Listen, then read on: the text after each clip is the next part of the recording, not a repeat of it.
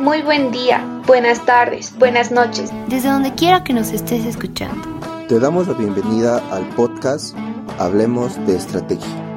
En este podcast vamos a aprender, dialogar y debatir respecto a teoría y herramientas estratégicas de actualidad que te servirán para tu negocio, emprendimiento o para el día a día de la empresa en la que estés trabajando. Esperamos que este podcast te sea de ayuda y que aprendas un montón. Vamos a hablar ahora de las diferentes estrategias genéricas propuestas por Michael Porter y por Henry Mintzberg. Porter de la Universidad de Harvard en Estados Unidos y Mintzberg canadiense, autor de relevancia, quien de hecho tiene bastantes libros en contrapropuesta a las estrategias genéricas planteadas por Michael Porter. Bueno, primero entre las tres estrategias genéricas de Michael Porter, una de las más conocidas es la estrategia de costos. Al respecto, bueno, voy a darle ahora la palabra Diana para que pueda darnos algunos comentarios respecto a esta, estrategia. La estrategia de costos de por, em, se enfoca básicamente en que la empresa gaste lo menos posible. Es decir, que de manera interna las empresas deben manejar los menores costos y así generarse un buen margen para poder aplicar esta estrategia y beneficiarse de ella. Ok, muchas gracias, Diana. Eh, tal vez Fabricio quisiera complementar algo. Sí, licenciado, gracias. Eh, aparte de, eh, recalcando también lo que dijo, eh, la estrategia de costes de Michael Porter, mediante esta estrategia nos podemos dar el gusto de ofrecer al proveedor, a, nuestros proveedores, más dinero empresa que recién está entrando en el mercado a diferencia de nuestro producto, dejándolos así sin, dejándolos así sin proveedores o sin, las, o sin la competencia necesaria para nosotros poder empoderarnos en este mercado. Así como también va de la mano luego lo que vendría a ser el coste de cambio, ya que una vez que para nuestro cliente sea difícil dejar nuestro servicio o nuestro producto, este para, para el cliente sea muy difícil migrar a otro, a, otro producto. Por ejemplo, lo que vendría a ser en, en Apple, en iOS que maneja, para la gente que es muy, es muy complicado migrar a Android. Súper, mil gracias Fabricio. De hecho, lo que mencionas del tema del costo del cambio es eh, un factor fundamental que deberíamos también implementar de forma paralela a la estrategia de costos. Más adelante vamos a terminar de profundizar algunas ideas de esta estrategia de costos, ya que de hecho se complementa bastante bien con la estrategia de diferenciación por precios manejada por Minzer. Pero continuando con Porter, de momento, una segunda estrategia bastante popular, y de hecho una de las más citadas en la literatura estratégica, es la estrategia de diferenciación como tal. Hablamos de diferenciación como un todo. Eh, según Michael Porter, esta estrategia pues tiene ciertas connotaciones. Tal vez Adriana eh, le gustaría ampliar un poquito el concepto de esta estrategia.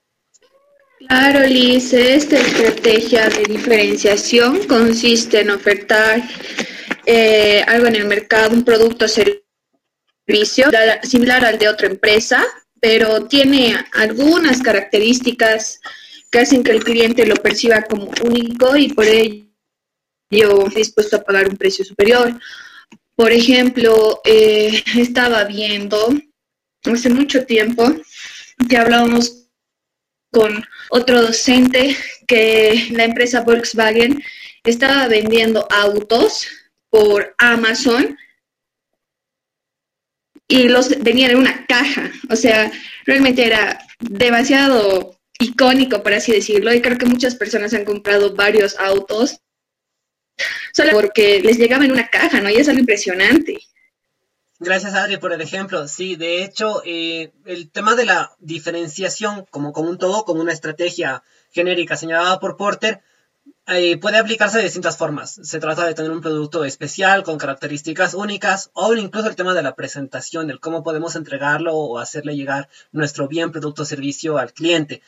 Eh, creo que el tema de eh, pues empaquetar uno de estos vehículos y distribuirlo de esta manera es algo de alguna forma eh, bastante novedoso, es un tanto innovador. No es que no, de hecho esto en realidad viene utilizándose desde, hace muchos años, pero no tanto así en un sector comercial, no en el sector que, que, pues oferta vehículos, por ejemplo, al público. Militarmente hablando, sí, es más fácil transportar vehículos semi desarmados en cajas que, que pues vehículos ya, ya listos para, para ser desplegados pero en el campo comercial del día a día, del, consumidor común, eso es algo que no, se había visto ah, sino hasta recientemente. Entonces creo que es un buen ejemplo. Gracias, eh, Adri. Bueno, tenemos una tercera estrategia, según, según Michael Porter, eh, que consiste en enfocarnos. Ahora bien, ¿enfocarnos en qué? ¿Enfocarnos de qué manera? Pues esto lo profundizarán Natalia y luego Adriana. Así que vamos contigo, Natalia. Bueno, básica estrategia de focalización trata sobre lo que es manejar bien la publicidad y marketing, ¿no? Del bien o producto que se va a vender. Ya que sin una buena publicidad, marketing y demás, eh, y realmente llega al público y a los clientes que queremos llegar, entonces se puede decir que va en camino. Y por otro lado, también es importante el diseño correcto, en, en caso de que sea producto, que tenga un buen diseño y realmente le guste al público que queremos llegar, ¿no? Ok, súper, gracias. Eh, gracias, Nata. Vamos ahora con Adrián. Eh, gracias. Eh. Pues bueno, concuerdo con lo que dijo Natalia, ¿no? Pero creo que algo muy importante que no se ha recalcado fue el hecho de que en esa estrategia tienes que identificar bien la segmentación de tu producto, tienes que identificar los nichos, el target, el segmento que tiene, para así poder analizar el también consumidor y obviamente las campañas publicitarias que ha mencionado Adrián, eh, Natalia, el diseño del producto eh, se han enfocado hacia ese estudio. Gracias Adrián. Eh, tal vez Fabricio quisiera complementar o añadir algo. gracias Lice. Sí, prácticamente concuerdo con lo que dijo Adrián. También. pero más que nada, la, la, focalización como tal exige a, a la estrategia como en base a todo fijar un objetivo concreto como tres objetivos, sino que estos tienen que ser realizables también, también de largo plazo. Más que nada, estos tienen que generar un impacto en la empresa y que se apunte más que nada a lo que vendría a dar eh, utilidades. Ampliar la gama de lo que se aspira, así como también lograr esto llevará a que eh, lograr una buena focalización logrará a que la acción de los esfuerzos de la empresa por llegar al público, a los clientes, eh, sea, sea menos, ¿no? Se, no, no se agravie tanto, no genere desconcierto. Gracias, Liz. Gracias a ti, Fabricio. Y bueno, dos puntos adicionales a mencionar. Tradicionalmente la teoría nos señala que estas tres estrategias de focalización, costo y de diferenciación no suelen trabajarse juntas.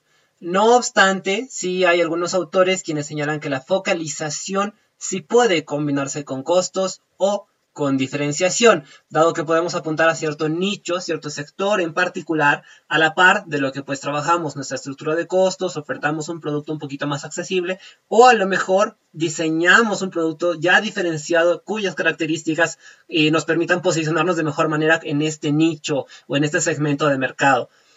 Sin embargo, sí es eh, bastante común el pensar que la estrategia de costos y la de diferenciación sí son mutuamente excluyentes y que no, no se pueden trabajar de forma conjunta, ya que para diferenciar pues tenemos que innovar y esto supone que tendremos que gastar o invertir en innovación, desarrollo, tecnología, contratar científicos, un equipo de ingenieros y demás, lo cual naturalmente va a hacer que nuestros costos pues sean más elevados. Mientras que en contraparte, si hablamos de una estrategia de costos, normalmente trataremos de disminuir los gastos que tenemos en personal, en materia prima y un montón de recursos que de alguna forma podrían habernos ayudado a diferenciarnos. La teoría clásica, aquella manejada en el siglo anterior, siglo XX, pues los años 80, eh, denota esta incompatibilidad entre estrategias. Sin embargo, son muchas las empresas que evidencian justamente lo contrario, que sí es posible eh, combinar ambas estrategias siempre y cuando se manejen economías de escala o que se eh, complemente el desarrollo financiero de la estrategia con cierto tipo de holdings corporativos y otras estrategias que vamos a ir viendo más adelante a lo largo del podcast un ejemplo, entre los varios que se pueden citar, es el caso de Xiaomi, que de hecho oferta celulares bastante buenos, con características eh, especiales, gama media, gama alta, pero a precios súper accesibles entre muchas otras compañías que de hecho sí nos permiten complementar ambas estrategias. También se suele utilizar el caso de Coca-Cola, que no es una bebida de lujo, no es un producto elitista, exclusivo, difícil de adquirir por el mercado y que de hecho se supone tiene características peculiares que le hacen eh, diferente a eh, las bebidas de cola genéricas que podemos encontrar en los distintos mercados a nivel global. Entonces, pese a que la teoría dice que estas estrategias no son eh, compatibles, no se pueden ejecutar de forma simultánea, hay algunas empresas que nos evidencian lo contrario. Hablando de algunos elementos que pues terminan refutando o complementando de alguna forma a Michael Porter, teorías un poquito más modernas, más actuales o de una visión un poquito más amplia, tenemos también a Henry Mintzberg, autor canadiense de quien hablábamos brevemente al principio de este episodio. Mintzberg nos propone seis estrategias a lo largo de sus diferentes obras. La primera de ellas, un tanto similar a la estrategia de costos, pero con alguno que otro detallito que va variando, es la estrategia de diferenciación por precios. Hablamos de que nuestra empresa, nuestro bien producto o servicio, pues se diferencia del resto en base al precio que maneja en el mercado. Al respecto, pues Fabricio puede ampliarnos un poquito más la idea de la diferenciación por precios. Claro, licencias. Bueno, primeramente para lo que vendría a ser la estrategia de diferenciación por precios, tenemos que considerar eh, cuál es el producto que estemos vendiendo eh, y cómo diferente el mercado. Si es un producto que tiene, eh, que tiene bastante competencia, en el caso que sean productos idénticos o similares, los precios a vender son bajos, ya que al precio bajo eh, maximizamos lo que vendría a ser el volumen de ventas y aparte que los hacemos más competitivos por el simple hecho del precio. al contrario, si contamos con un producto que puede contar con un monopolio en el mercado o que sea único en el mercado, podemos operar con el precio que queramos y dependiendo a la necesidad del cliente, este lo no importa la verdad el rango de precio que tenga. Muchas gracias, Fabricio, por el comentario. Y bueno, además de esta estrategia, habíamos mencionado que hay un total de seis. Entonces, pasando a la siguiente estrategia, eh, podríamos decir que nuestra empresa a lo mejor puede diferenciarse en base a la calidad. Y bueno, al respecto tendremos tres participaciones. Vamos a ir primero con Nelson. Claro que sí, Lice. Bueno, el, eh, eh, la, diferenciación por calidad lo, voy a, lo voy a describir por mediante un ejemplo. Eh, esta eh, hace referencia a que siempre, por ejemplo, la gente, siempre la gente va a elegir un producto, eh, por más de que haya su similar, siempre va a elegir el que es mejor para ella, para, para esa persona. No sé qué decir por su calidad, ¿no? La calidad que está, su calidad de, producción. Entonces, la, siempre las personas van a algo bueno, ¿no? Para consumir. Entonces, eh, la calidad es, es, lo más importante eh, para tomar en cuenta. Gracias, Nelson. A lo mejor a Camila le gustaría complementar un poquito esta estrategia. Bueno, sí, eh, bueno, la estrategia de diferenciación por calidad más que todo alude, como ya había mencionado Nelson, a que la gente prefiere en todo caso gustos y por elecciones propias, la calidad se fija mucho en la calidad, ¿no? Y lo puedo complementar con un ejemplo que es bastante aplicable, yo creo, a la vida diaria. Carne, ¿no? Pueden haber cortes que son bastante buenos, que son de muy buena calidad, que no tienen ni un toque de grasa, pero también hay cortes o en este caso, como se les denomina, que son las sobras de lo peor de lo peor de la carne y eso, no sé, lo podemos, ninguna persona lo va a consumir porque obviamente calidad, ¿no? Entonces ahí se puede notar la diferenciación que tienen estos dos, que es un mismo producto, pero en diferentes cortes, ¿no? Que la gente prefiere consumir lo que es mejor, de acuerdo también a su bolsillo, pero más que todo a sus gustos. Gracias, Camila. Creo que sí es bastante cierto el tema, al menos en el caso de, de alimentos eh, afecta en gran manera el cómo tratamos dichos alimentos. Y en el caso de alimentos pues procesados o de repente cierto tipo de eh, restaurantes y demás, afecta en gran medida eh, la calidad de nuestra materia prima. a lo mejor Adrián podría tal vez complementar o profundizar o tal vez de repente Adrián tiene alguna otra idea. pues bueno, es, es correcto y concuerdo con lo, con lo que mencionaron, ¿no? Mejor calidad, mejor materia prima, mejor maquinaria. Pero voy a dar un ejemplo un poco más específico, ¿no? Aquí en Bolivia eh, hay una empresa chocolatera, la cual usa su mismo cacao. Y si uno se pregunta cómo esta empresa puede implementar este tipo de estrategia de diferenciación por calidad, eh, hay que podrían capacitar a los productores de las cooperativas que ellos donde es donde obtienen el cacao, ¿no ve? Y se puede ver que el hecho de invertir talento humano también es parte de esta diferenciación por calidad y este tipo de estrategia para implementarlo en las empresas. Muchas gracias, Adrián. Creo que es un aporte bastante enriquecedor. La estrategia de diferenciación por calidad no solamente debería centrarse en la materia prima. No hay que dejar de lado al capital humano, a nuestro equipo, a nuestra gente, quienes naturalmente, evidentemente, tendrán un gran impacto sobre el resultado final de nuestro bien, producto o servicio y esto obviamente pues termina repercutiendo en el grado de satisfacción de nuestros clientes. Pasando a una tercera estrategia de las mencionadas por Henry Minzer, podríamos hablar de la llamada diferenciación por diseño. Vamos a darle la palabra a Adriana. Eh, bueno, como parte de la diferenciación, por ejemplo, hay eh, diseño, eh, yo creo que esta estrategia eh, se basa en el diseño, ¿no? En la marca, todas las características tienen que verse bien, saber si realmente enfocas ese diseño para tu producto o para tu servicio. Y mm, muchas veces, muchas personas compran ese producto simplemente por cómo se ve, ¿no? Entonces, eso pasa bastante, por así decirlo, en, en los supermercados que uno no sabe qué, qué comprar o comprar y siempre compra un producto más bonito, más llamativo y todo eso, ¿no? Ok, gracias Adri. Eh, vamos ahora con Adrián. Eh, pues bueno, eh, el tema de la marca yo creo que no dentro de esta diferenciación por diseño es, se podría decir que es, se podría decir que es más enfocado a algo tangible. De, se tiene que tomar en cuenta como en un principio el ofrecer un producto diferente. ¿Cómo innovo este producto que ya está creado? Lo hago eh, más accesible para mi consumidor. ¿Cómo innovo eh, este producto que, por un ejemplo, los celulares, ¿no? Hoy en día hay una competencia tremenda dentro de los celulares y vemos que el celular que tiene cinco cámaras llega a ser mejor que el que tiene cuatro y son marcas totalmente diferentes. Entonces, eh, eh, sí, el diseño del producto es algo muy importante, pero creo que la parte central de esa estrategia, según mi punto de vista, se va en, la innovación, el dar algo que ya está creado o en mejorar el producto de tu competencia para que sea más accesible y más llamativo para tu consumidor.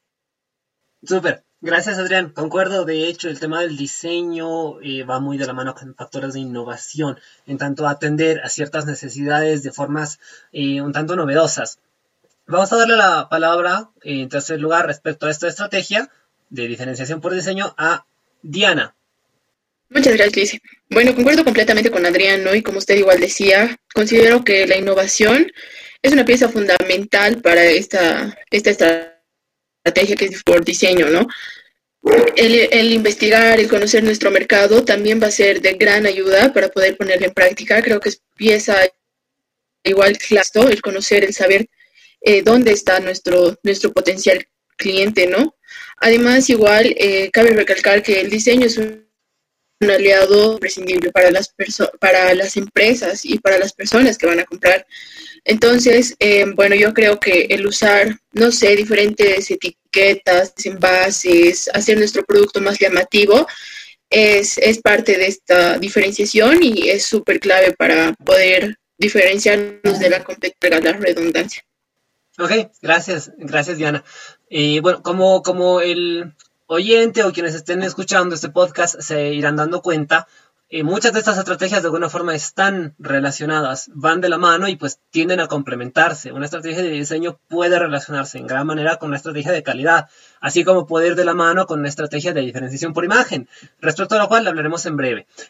Pero para terminar de, cerrar esta idea y regresando a un punto fuerte e importante respecto a la diferenciación por diseño, aquí lo que nos interesa es adecuar nuestro bien producto o servicio, no su material, no la mano de obra, sino las características per se, intrínsecas, inmanentes del bien producto o servicio a la satisfacción de ciertas necesidades. A lo mejor ya hay un producto que satisface parcialmente estas necesidades. Ok, pero pues de repente podríamos nosotros, nosotros lanzar un producto totalmente nuevo. Y antes pues la gente andaba en caballo, ahora hoy por hoy pues tenemos vehículos. Y de repente cuando se lanzaron los vehículos, cierto tipo de coches no eran todoterrenos, no, no eran vehículos que le permitiesen a uno meterse en la montaña, en el pantano y demás, pues ya a alguien se le ocurrió Sí, ok, tenemos los, los, Land Rovers y demás vehículos, ok, grandes, enormes, monstruosos, que sí, se meten a todos lados, pero a alguien se le ocurrió decir, bueno, yo puedo hacer una especie de motocicleta, pero con cuatro llantas, que sea como un auto en miniatura. Y tenemos vehículos hoy por hoy que son más compactos, pequeños, todo terreno. El diseño es lo que ha cambiado. No se trata de un auto más fuerte o un auto más duradero se trata de un vehículo diferente. El diseño es lo que ha sido modificado para satisfacer o atender a cierta necesidad. Lo mismo ocurre, por ejemplo, con los teléfonos. Antes habían teléfonos eh, que simplemente llamaban, máximo mandaban mensajes de texto y teníamos juegos básicos como el de la Viborita. Hoy por hoy, un smartphone pues tiene cámara, tiene giroscopio, tiene la pantalla táctil, nos permite descargar aplicaciones, conectarnos a internet, ver videos, sacar fotos. Eh, el diseño en sí ha cambiado. Eh, básicamente es este el, camino por el cual va esta estrategia. Vamos con una siguiente estrategia de diferenciación llamada por aporte, apoyo o soporte. Vamos a ir primero con Yobi. Mm, bueno, sí, ok. Eh, bueno, hablando de esta diferenciación, yo considero que pues es una diferenciación muy importante para las empresas, eh, ya que de esta manera el cliente o, los distribuidores con, lo que, con los que la la empresa se está relacionando es como una parte importante o como un cliente importante en todo caso, por el solo hecho de brindarles algún tipo de soporte, ¿no? Entonces, eh, es ahí donde se lanzan los lazos entre las partes y con el tiempo las empresas eh, ganan clientes fieles, lo cual, lo cual viene siendo muy beneficioso porque eh, las tres también están consiguiendo ventas casi, casi que son seguras. Entonces, considero que es bastante importante este punto. Muchas gracias, Jovi. A lo mejor Natalia podría complementar o expandir un poquito esta estrategia de apoyo o soporte. Sí, claro, estoy totalmente de acuerdo con yo. Eh, considero que la diferenciación por eh, apoyo o soporte es una de las estrategias más importantes hablando de una empresa que se dirige directamente hacia el consumidor. Bueno, básicamente habla sobre brindar un buen trato y servicio al cliente, desde consultas iniciales hasta que la persona decida comprar el producto También se relaciona con las capacitaciones de asistencia técnica para que el cliente quede satisfecho. Por ejemplo, una empresa debería tener como principal objetivo brindar una buena atención al cliente, es decir, el cliente debería ser su prioridad, ya que como dice Jovi, gana clientes fieles, ¿no? Y ya que si los clientes están conformes con la atención brindada, esto hace que el cliente se interese más por lo que va a comprar. Gracias, Natalia. Has mencionado dos factores súper importantes. La atención al cliente pre-venta y post-venta, el, servicio posterior y el cómo lo tratamos una vez que está en nuestro local, en nuestra tienda, al momento de pues, recepcionarle. Y, estos, dos, estos dos momentos son de igual relevancia. Así que gracias, Natalia, por tu aporte.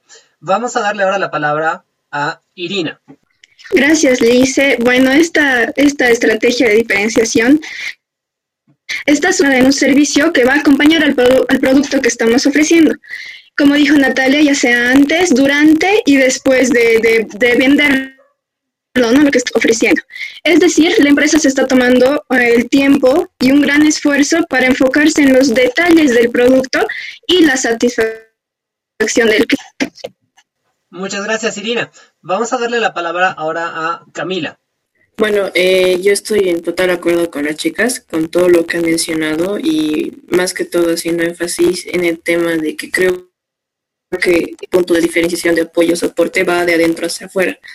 ¿Con qué me refiero esto? Que ha tocado, yo vi algo bien importante que es el tema del proveedor y demás, lo que hace que una empresa crezca y que tenga todos los, los servicios que necesita brindar de la empresa para afuera. ¿me entender. Creo que el ejemplo más claro que se puede poner es tal vez un restaurante o una cafetería, creo que es el ejemplo más claro de servicio al cliente, porque el mesero es la cara de, en este caso, una cafetería o el restaurante, y hace que obviamente el comensal se sienta bien, que tenga una buena atención que se lleve una buena experiencia para convertirlo en un cliente fiel posteriormente y obviamente prefiera seguir consumiéndolo muchas gracias eh, Camila por el ejemplo. Y ciertamente aquellas empresas que tienen un vínculo o al menos un contacto más cercano con el consumidor final serán aquellas que tendrán que eh, hacer especial énfasis en una estrategia de apoyo o soporte, en generar un buen vínculo con nuestros comensales, con nuestros clientes, con aquellos consumidores quienes efectivamente pues tendremos a nuestro alcance. Vamos a pasar a nuestra penúltima estrategia de las seis que menciona Henry Mintzberg. Hablamos de la diferenciación por imagen. Algunos, algunos atisbos de esta estrategia se han ido mencionando a lo largo de este primer episodio de nuestro podcast pero a lo mejor pues podemos ampliar un poquito más eh, la conceptualización de, esta estrategia. Vamos a ir ahora con Adrián. Eh, bueno, pues esta estrategia de diferenciación por imagen eh, se podría decir que prácticamente es vender, vender el nombre de la empresa.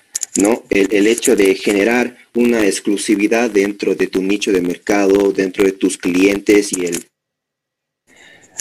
que esta estrategia iría muy bien de la mano con una estrategia de diferenciación de, por apoyo, soporte, por ejemplo, o una diferenciación por calidad. Entonces es importante también tomar en cuenta eh, el tema de la publicidad, ¿no? Hoy en día los influencers creo que es, son una muy buena fuente de publicidad y genera mucha accesibilidad a este tipo de estrategia que es la diferenciación por imagen. Muchas gracias, Adrián. A lo mejor Adriana podría complementar esta idea. Claro que sí, Lice. Bueno, yo eh, eh, pienso que en realidad es esta estrategia es para distinguir, ¿no? Eh, distinguirnos con los demás.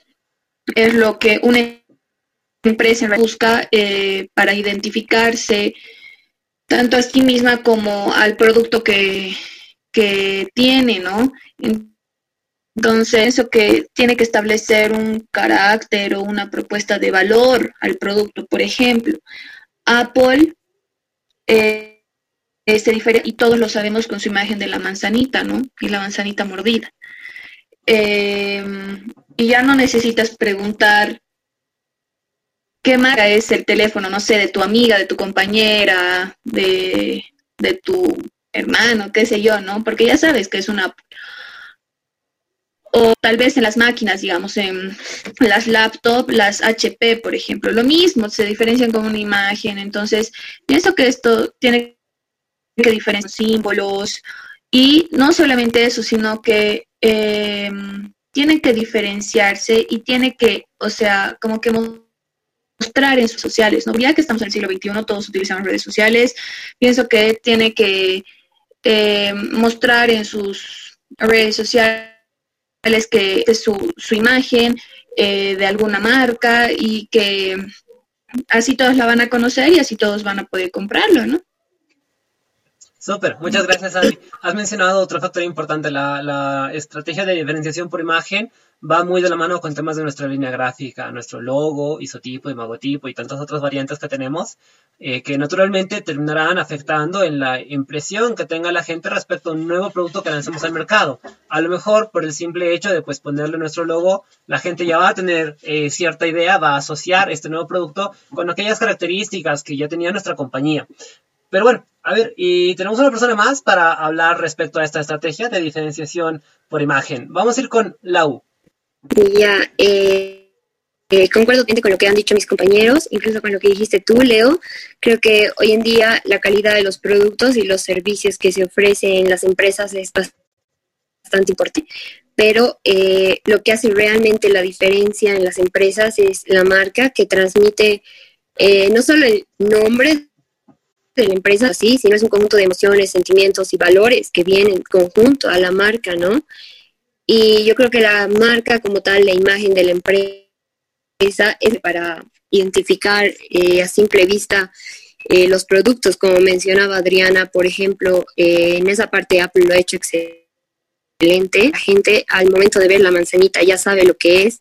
Pasa lo mismo con empresas como Facebook, como Coca-Cola, que creo que han trabajado bien en esa estrategia de la imagen para hacerlas eh, agradables al público, ¿no? Y lograr ese reconocimiento fácil, por así Ok, muchas gracias, Lau.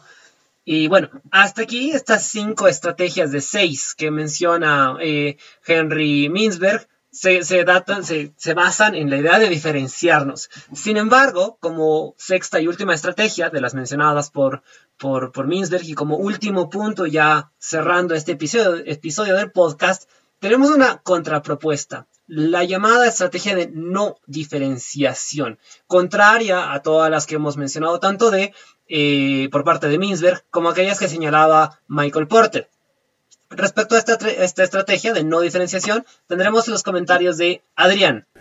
Eh, bueno, eh, como usted lo dijo, esta, esta, estrategia es muy interesante, ¿no? Porque prácticamente nos habla sobre imitar a la competencia. Eh, el, hecho de jugar los mismos pasos que tu competencia está usando y así eh, poder, se podría generar problemas en venta de tu competencia y a la vez verte favorecida a ti, ¿no? Pero creo que hoy en día esta es una estrategia muy utilizada, ¿no? Y creo que tenemos eh, varios ejemplos. ¿Cuántas veces vemos que Google eh, no ve alguna idea potencial dentro de un sistema tecnológico y a los pocos meses sacan la misma idea? En el caso de Messenger, ¿no? Hoy día Zoom creo que es recontra usado y a, a los pocos meses Messenger ya tenía su misma plataforma para las videoconferencias. Entonces, el hecho de que te permite esta estrategia es también aprovechar el posicionamiento de un tercero. Aprovechar el posicionamiento producto y de que tú puedas ingresar gracias, prácticamente gracias al esfuerzo que hizo tu competencia. Gracias, Adrián. Eh, creo que es, un, buen ejemplo que mencionas. Y bueno, hoy por hoy sí, con todo ese tema de la globalización y que estamos todos súper conectados en Internet y demás, eh, uno pues está al día con, las últimas cosas, se entera de lo que está haciendo la competencia y claro, sin, sin mayor dificultad puede de alguna forma eh, resistematizar lo que el otro ha hecho.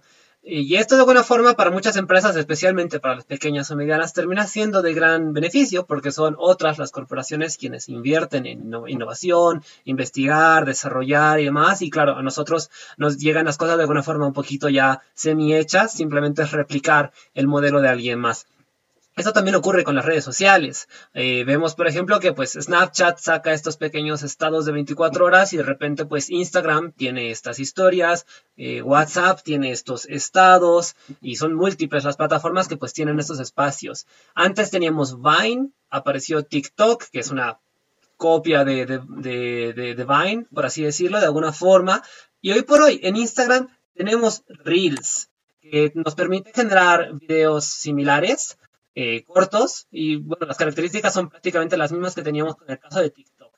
Esto puede tal vez atribuirse a la guerra comercial eh, entre Estados Unidos y, China, sí, podría ser. pero a lo mejor, a lo mejor no es un tema de guerra comercial, de decir, ah, bueno, mi competencia ya no va a estar eh, presente en mi país, entonces a lo mejor yo puedo implementar eh, esta idea en, mi empresa. A lo mejor no, no, no tiene que ver con dichas connotaciones, a lo mejor esto ya venía en desarrollo desde hace un tiempo. No hay formas reales de saberlo.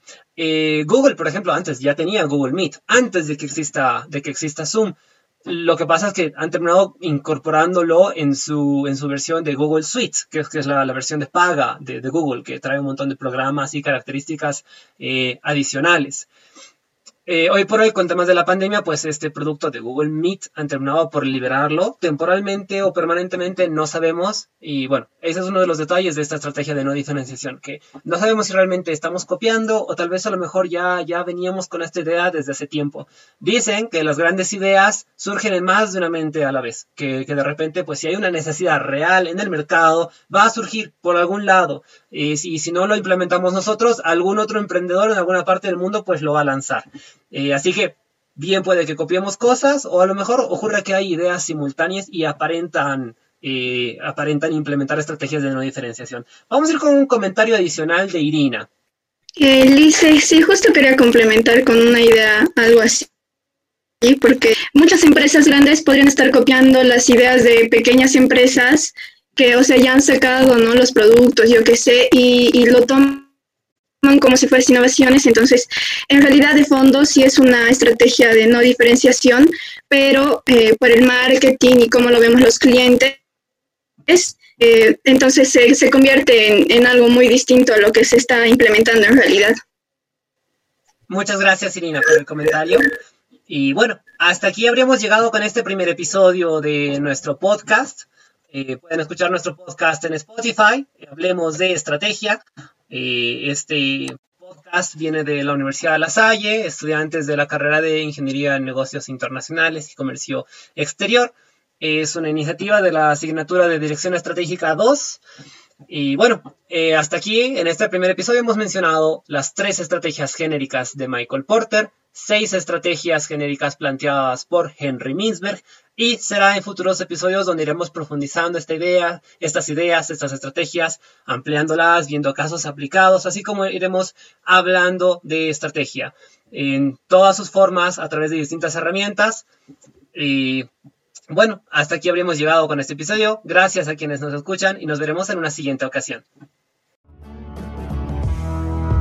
Hablemos de Estrategia es un podcast desarrollado en la asignatura de Dirección Estratégica 2, a cargo del MBA Leonardo Taborga y sus estudiantes de Ingeniería en Negocios Internacionales y Comercio Exterior en la Universidad La Salle, La Paz, Bolivia.